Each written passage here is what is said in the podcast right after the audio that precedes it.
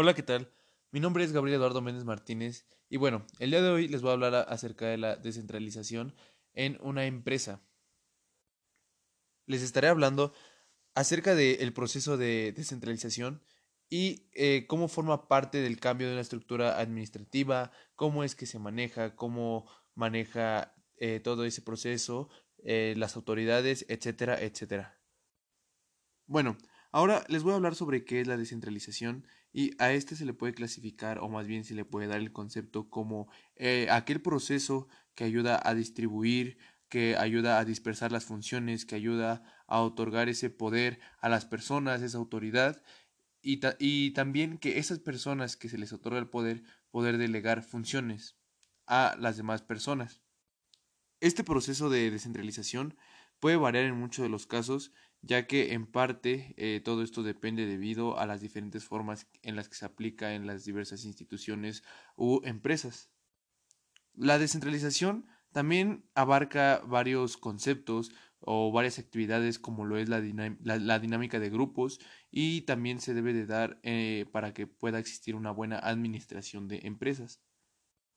Ahora, una de las características principales de la descentralización es delegar eh, o transferir esos problemas a otra persona.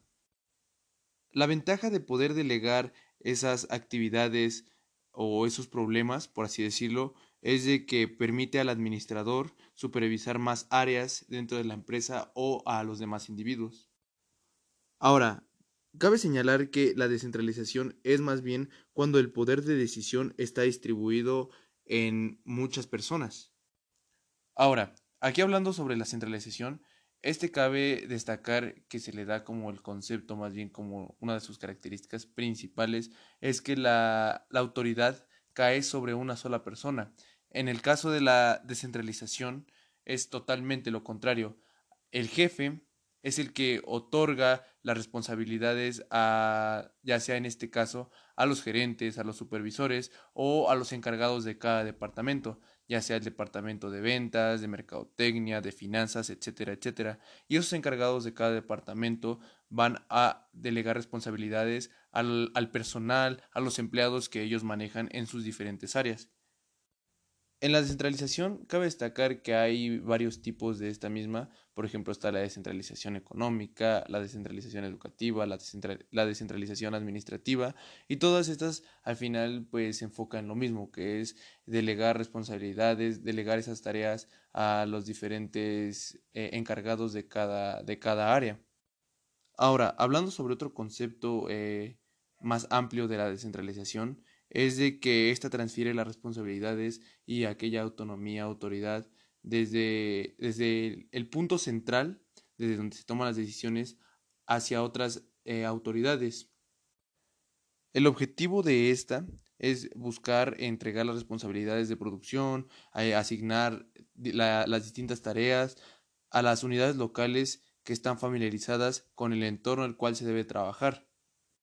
Bueno, ahora hablando sobre eh, el proceso de descentralización de la autoridad como parte del cambio de una estructura administrativa, para un cambio dentro de una empresa, dentro de una organización, es importante verificar primero cómo es que se está trabajando, cómo es que esas tareas que se están delegando van funcionando de acuerdo a los diferentes departamentos de cada organización.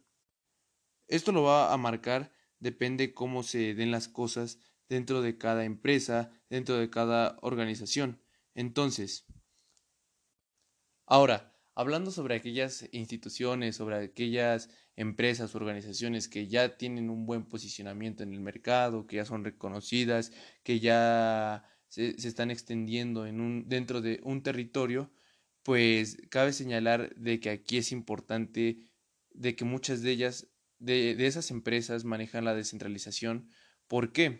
Porque eh, el enfocar todas las tareas, toda la, toda la autoridad sobre una sola persona es muy difícil, principalmente para esa persona. ¿Por qué? Porque no se daría abasto para atender las necesidades o principalmente los problemas que surgen dentro de la empresa, todos aquellos problemas que son internos. Entonces, es importante que todos esos problemas que son internos para las empresas que ya son pues muy grandes, pues se reparta esa responsabilidad, esas tareas sobre varias autoridades, sobre varios, sobre varias personas.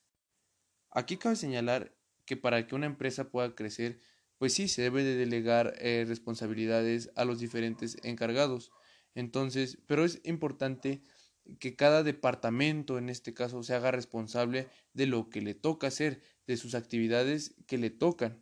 En este caso, que el departamento de finanzas se haga cargo de lo suyo y que no abarque los problemas de los demás departamentos, que en este caso no se quiera meter en los problemas que tiene el departamento de finanzas o el departamento de producción, por así decirlo. Entonces, cada quien a lo suyo, ya el encargado verá qué puede hacer. Eh, hablando sobre el encargado de cada departamento, pues ya se encarga qué hacer con el personal que él tiene a su mando, etcétera, etcétera.